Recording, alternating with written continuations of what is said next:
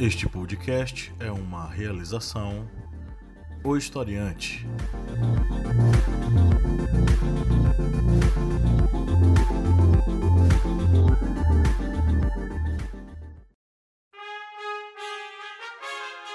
Caros amigos, agradecemos a todos nossos apoiadores. E se você não for um apoiador, acesse apoia.se barra historiante e contribua auxiliando no portal Historiante.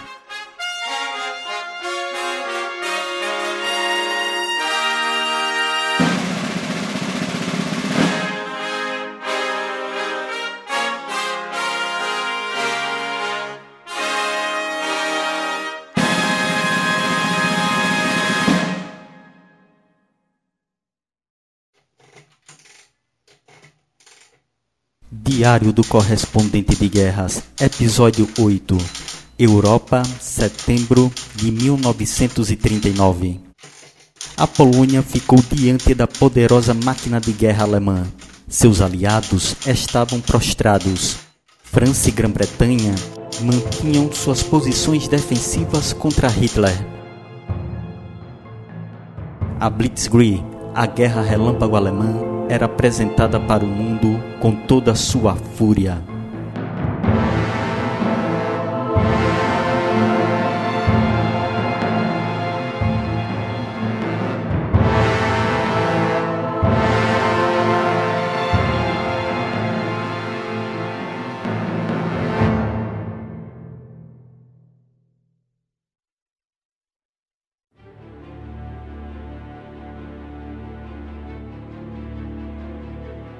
A Blitzkrieg era uma estratégia ofensiva em que a força aérea, a infantaria e unidades blindadas avançavam com grande velocidade e força, abrindo brechas nas linhas inimigas e cercando as tropas que restavam, capturando ou destruindo as mesmas.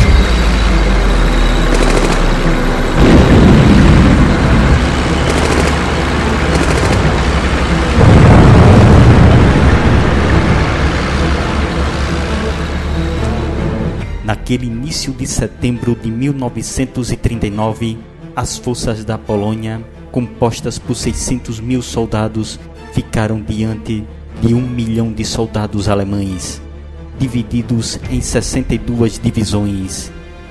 Em dois dias, as forças nazistas fechavam o cerco em torno do corredor polonês. As forças alemãs então marcharam em direção a Cracóvia e no dia 6 de setembro a cidade era tomada pelas forças germânicas. A Blitzkrieg surpreendia as defesas polonesas que não conseguiam fazer frente à ofensiva alemã.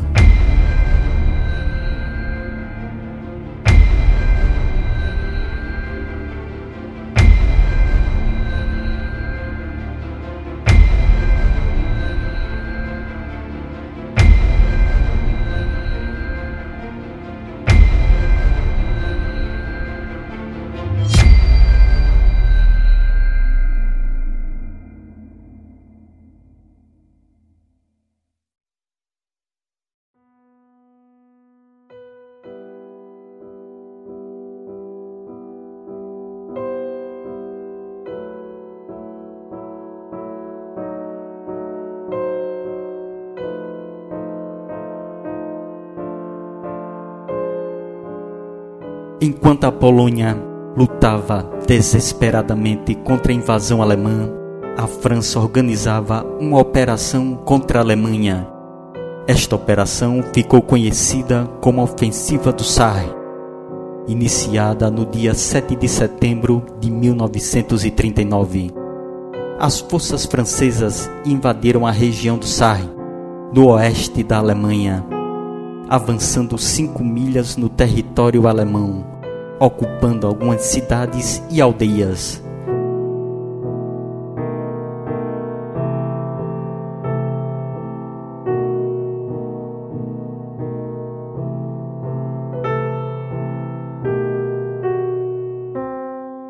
Os franceses possuíam mais que o dobro de divisões que os alemães na fronteira, mas não aproveitaram esta superioridade e suspenderam a ofensiva no dia 16 de setembro. Naquele momento, consideravam a Polônia como perdida diante do ataque alemão.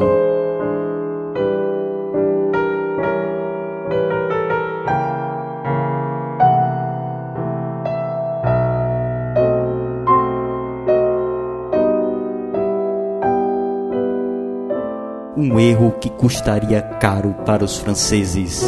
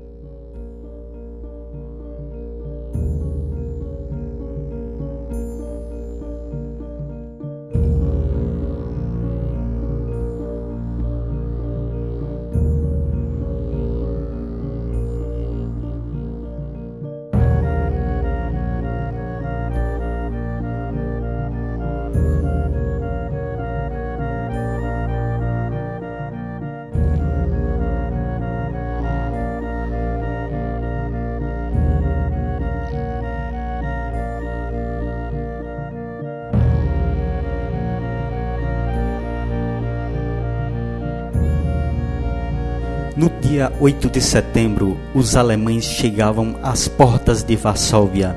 As defesas da cidade conseguiram repelir o avanço das unidades blindadas alemãs. Então foi dado início ao cerco contra a cidade, que ficou diante dos bombardeios dos aviões e da artilharia alemã.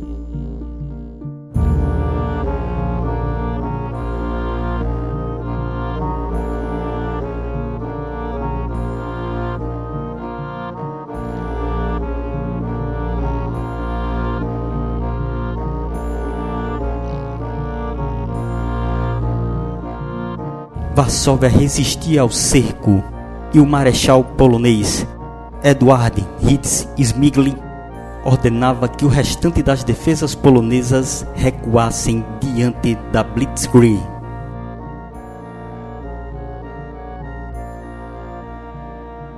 Então veio o golpe de misericórdia.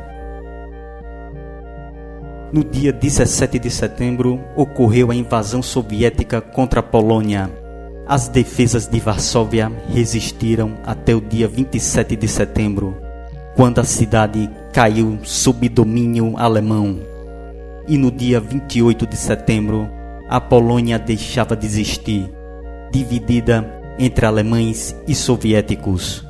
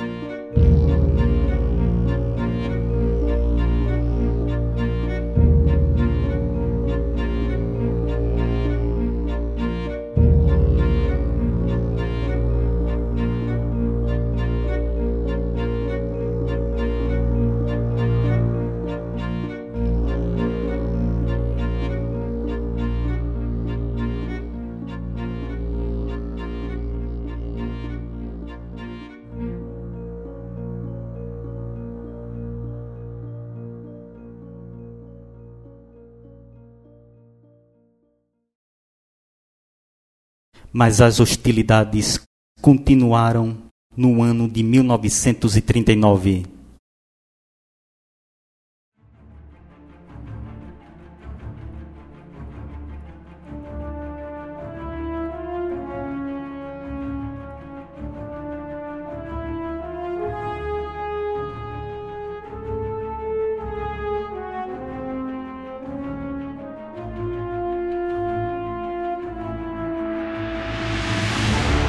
Havia ocorrido a partilha da Polônia entre a Alemanha e a União Soviética, sob o pretexto de proteger a Estônia, Letônia e Lituânia. Os soviéticos obrigaram estas nações a assinarem um pacto de assistência com a União Soviética, cedendo bases navais e aéreas.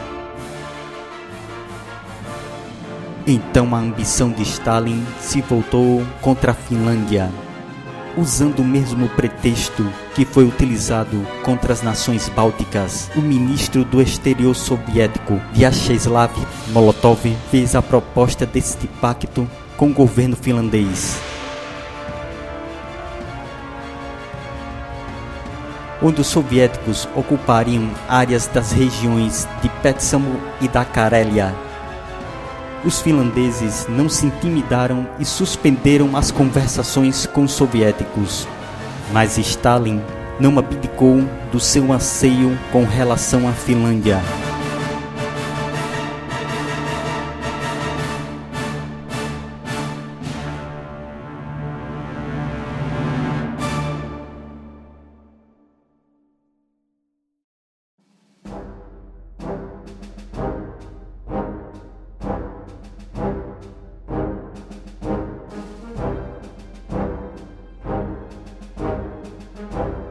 Usando como pretexto uma explosão que ocorreu na região da Carélia, os soviéticos acusaram os finlandeses de uma agressão.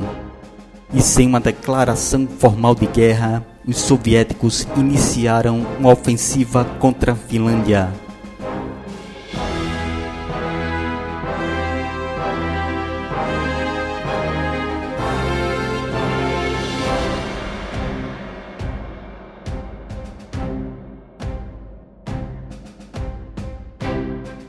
O primeiro ataque soviético foi com bombardeio contra as principais cidades finlandesas, incluindo Helsinki. E em seguida, 400 mil soldados da União Soviética iniciaram a invasão contra a Finlândia.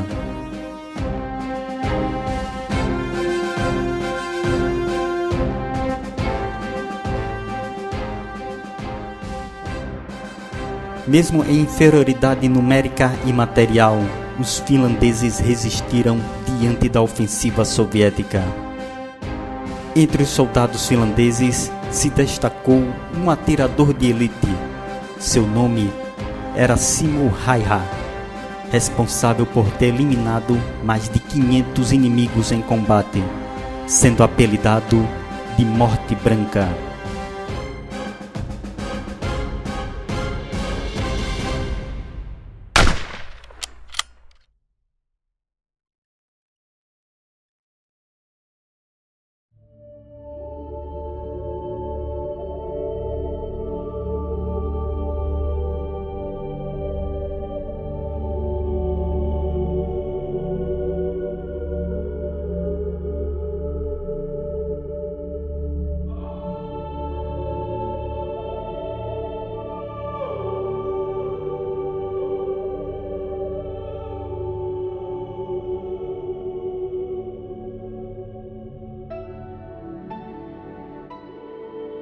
A Liga das Nações baniu a União Soviética como retaliação pela invasão. Uma atitude sem nenhum efeito sobre o ímpeto de Stalin.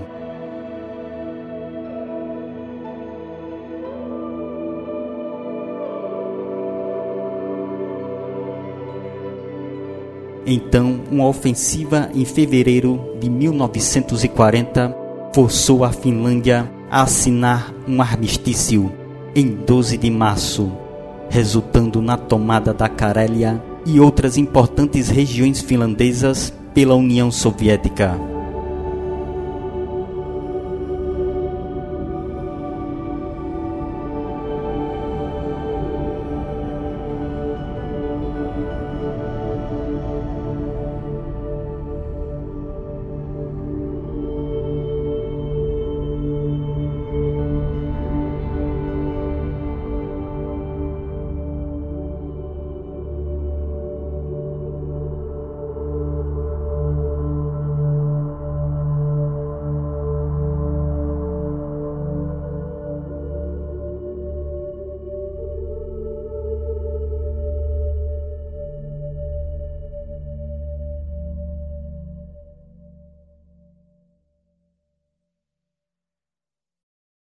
Mas a guerra no norte continuou.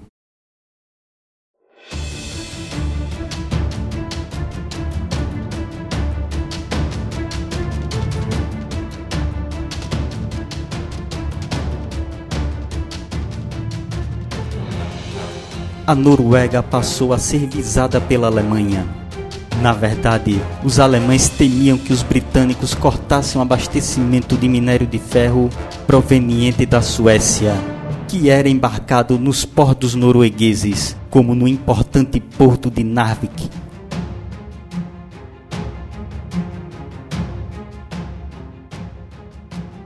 Os alemães deram início à Operação Bizerumbum, Usando o pretexto de proteger a neutralidade da Dinamarca, a Alemanha invadiu o território dinamarquês em 9 de abril de 1940. A Dinamarca resistiu algumas horas à ofensiva alemã, mas diante do poderio do inimigo, o rei Cristiano X se viu obrigado a assinar os termos da ocupação.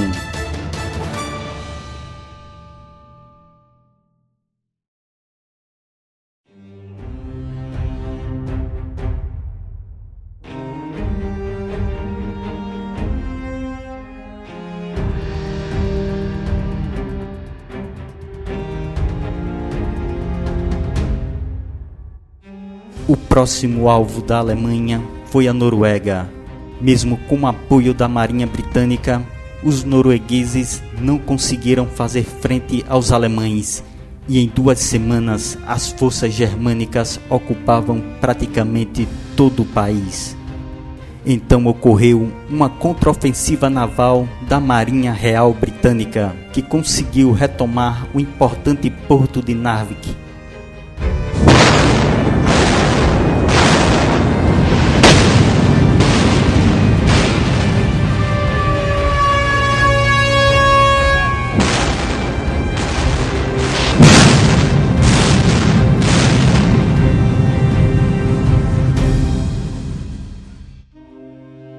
e os britânicos ainda afundaram 19 belonaves alemãs.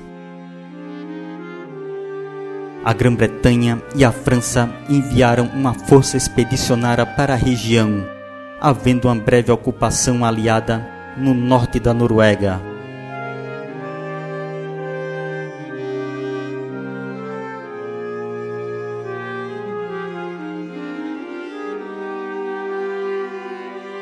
Mas então a Noruega se viu sem o apoio das forças franco-britânicas, que se retiraram da região. Sem a ajuda dos aliados, os noruegueses não teriam como resistir ao poderio alemão. A Noruega então se rendeu em 10 de junho de 1940. O governo norueguês se exilou na Grã-Bretanha.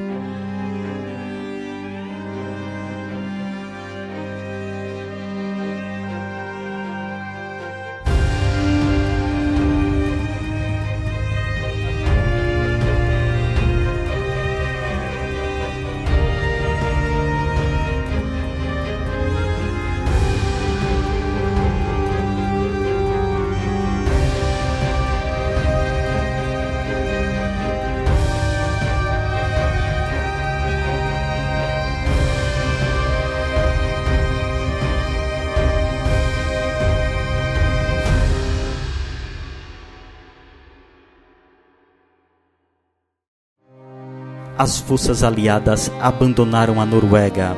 A fúria da guerra emergia em outro local. Os exércitos da Alemanha marchavam para o oeste.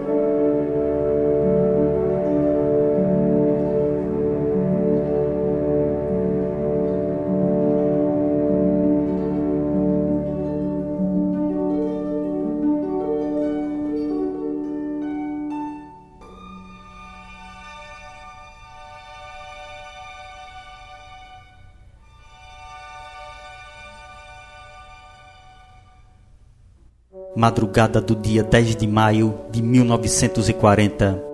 Sob o pretexto de salvaguardar a neutralidade das nações em sua fronteira, a Alemanha invadiu simultaneamente a Bélgica, Holanda e Luxemburgo.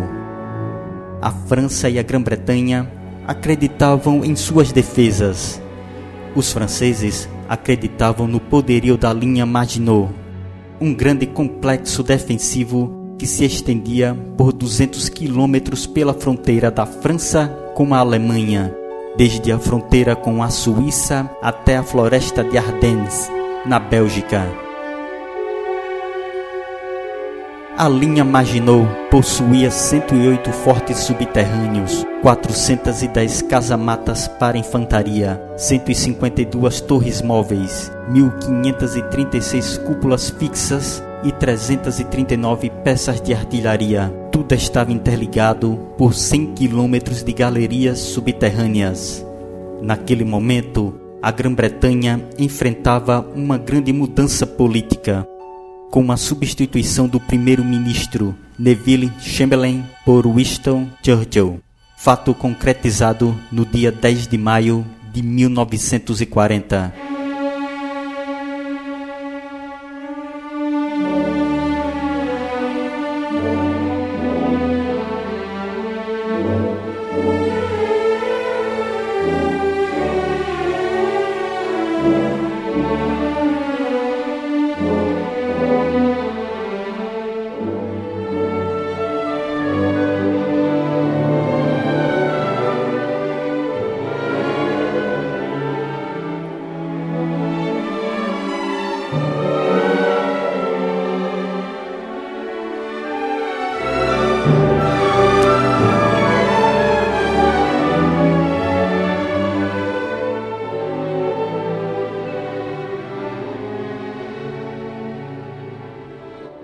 Contra a Holanda, os alemães utilizaram novamente a estratégia da Blitzkrieg.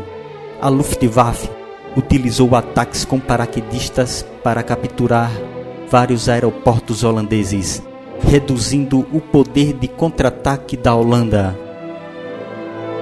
A cidade de Rotterdam, mesmo rendida, foi devastada por um terrível bombardeio aéreo.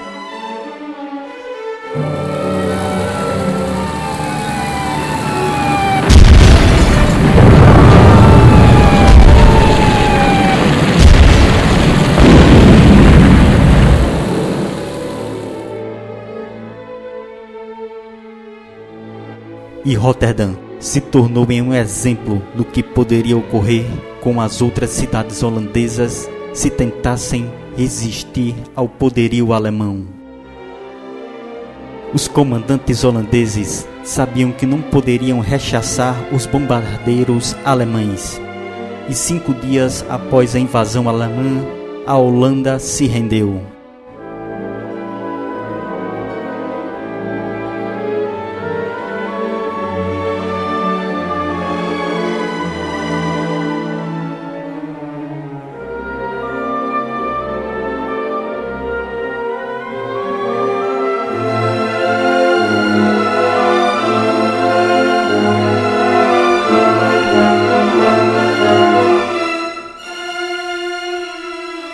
Bélgica também sofria com o avanço das forças alemãs.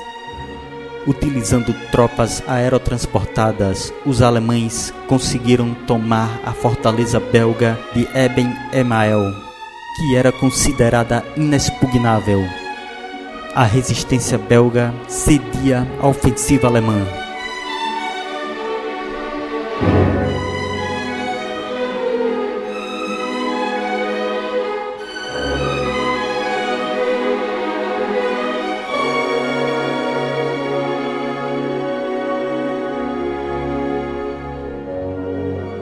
Aquela ofensiva era o prelúdio de uma das maiores batalhas da história. A invasão da Bélgica levou as forças francesas e britânicas a avançarem para o norte, estabelecendo uma linha defensiva para fazer frente aos alemães. Mas a investida principal das forças de Hitler não se deu ao norte, e sim em uma região tida como intransponível.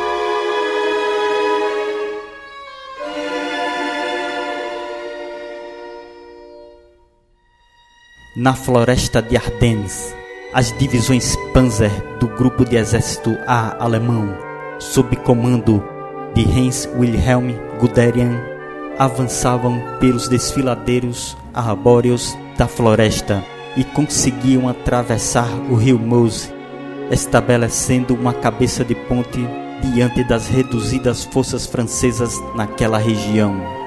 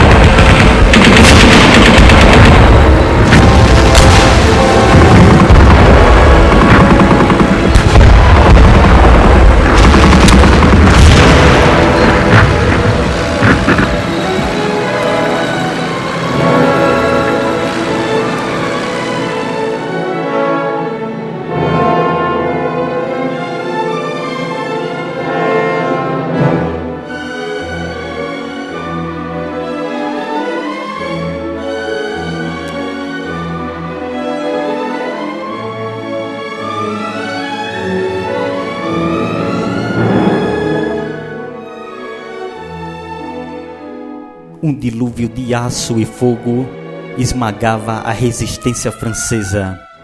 A importante cidade de Sedan foi tomada e no dia 14 de maio as forças francesas foram divididas em duas.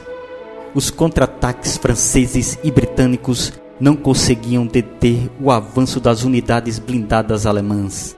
E a Luftwaffe ainda castigava as forças terrestres anglo-francesas.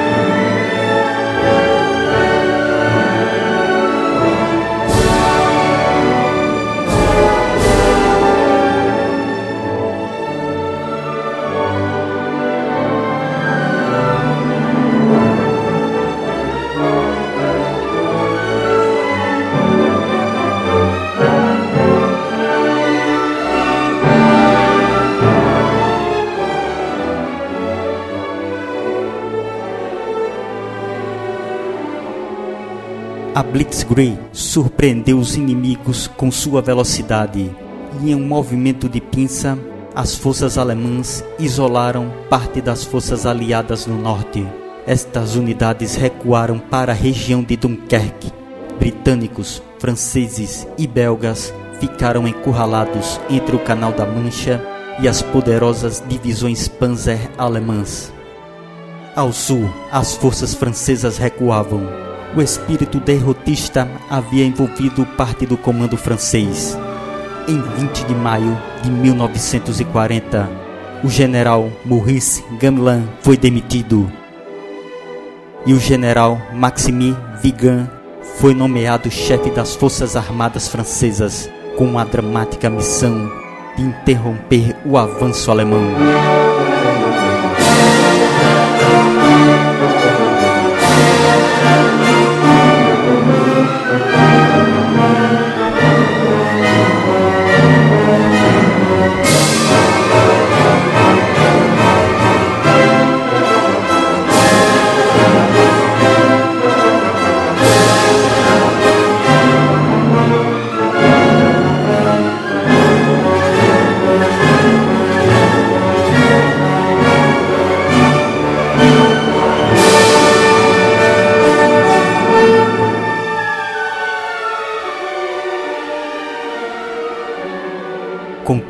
Nada interrompia o deslocamento das forças germânicas. No dia 21 de maio, os alemães avançaram sobre Amiens e Arras, apertando ainda mais o cerco sobre as forças aliadas encurraladas em Dunkerque. No dia 27 de maio, os britânicos davam início à Operação Dínamo, uma operação para evacuação das forças encurraladas em Dunkerque. A capacidade de luta dos belgas havia chegado ao limite, e no dia 28 de maio, as forças belgas se renderam e o rei Leopoldo III partiu para o exílio na Suíça. O resultado da Batalha da França se tornara irreversível. As defesas francesas eram subjugadas. A linha Vingan foi rompida no dia 6 de junho. Três dias antes, o milagre de Dunkerque, como foi chamada a Operação Dínamo, chegara ao fim com a retirada de mais de 300 mil soldados que foram levados para o outro lado do Canal da Mancha. Em um golpe oportunista, a Itália fascista declarou guerra contra a França e a Grã-Bretanha e invadiu o território francês, resultando na Batalha dos Alpes e mesmo com um número reduzido de soldados naquela região, em uma terrível situação bélica, três divisões francesas conseguiram rechaçar a ofensiva italiana. Mas não havia mais esperanças para a França. No dia 14 de junho, Paris foi declarada cidade aberta e o governo fugiu para Bordeaux. Era o fim, não havia mais como a França se manter em combate.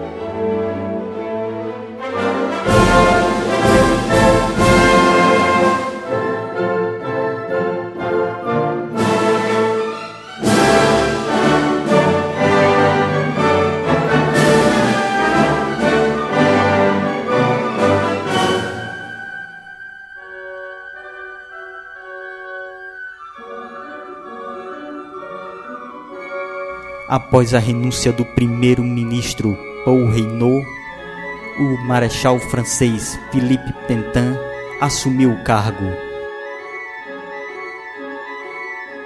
E o seu primeiro ato foi negociar o armistício com os alemães.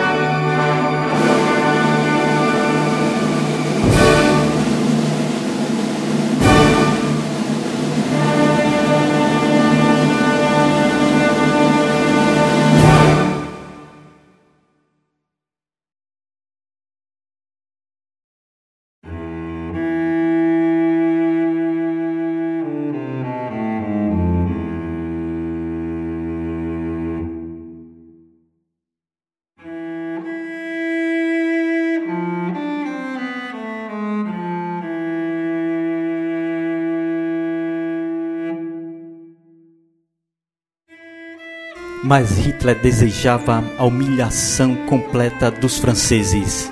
Após definido os termos do armistício, Hitler ordenou que o acordo fosse assinado no mesmo vagão de trem e local onde a Alemanha assinou a capitulação na Primeira Guerra Mundial em 1918.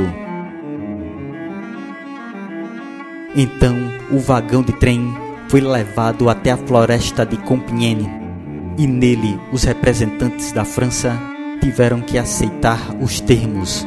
Era o dia 22 de junho de 1940. Dois dias depois, os franceses assinaram um armistício com a Itália.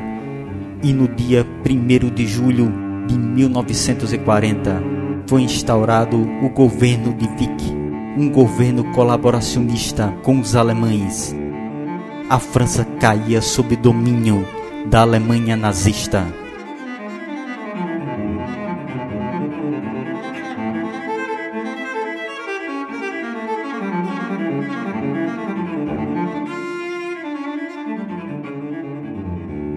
a Alemanha se erguia no continente europeu e as sombras nazistas se encaminhavam para além do Canal da Mancha. A Grã-Bretanha era o próximo objetivo de Hitler.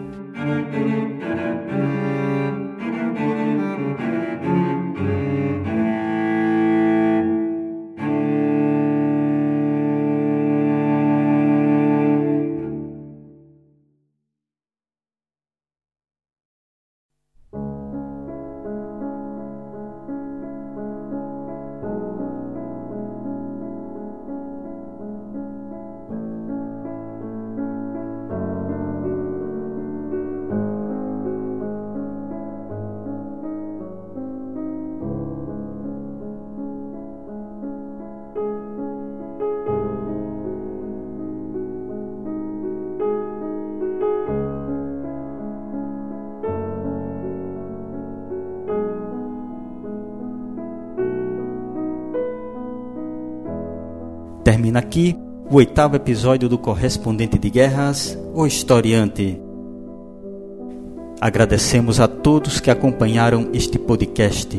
Curtam e compartilhem. Agradecemos também aos patronos do Historiante, que auxiliam na manutenção do nosso portal. Seja você também um patrono historiante. Acesse apoia.se barra historiante.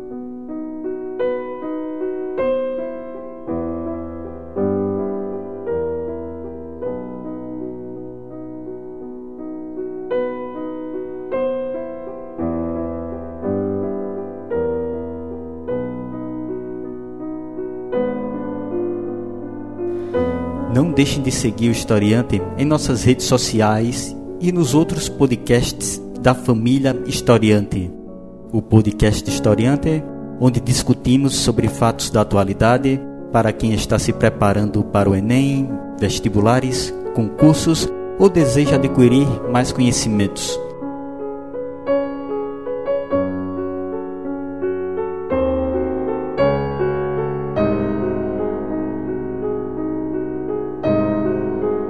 E o podcast Arretadas, um podcast com vozes femininas e olhares femininos sobre assuntos sociais.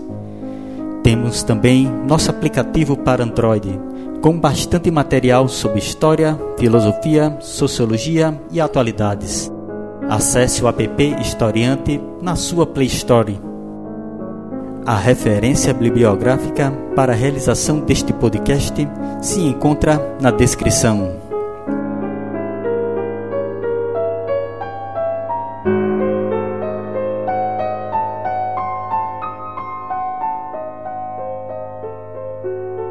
Agradecemos novamente a todos nossos ouvintes e seguidores e glória doravante a todos.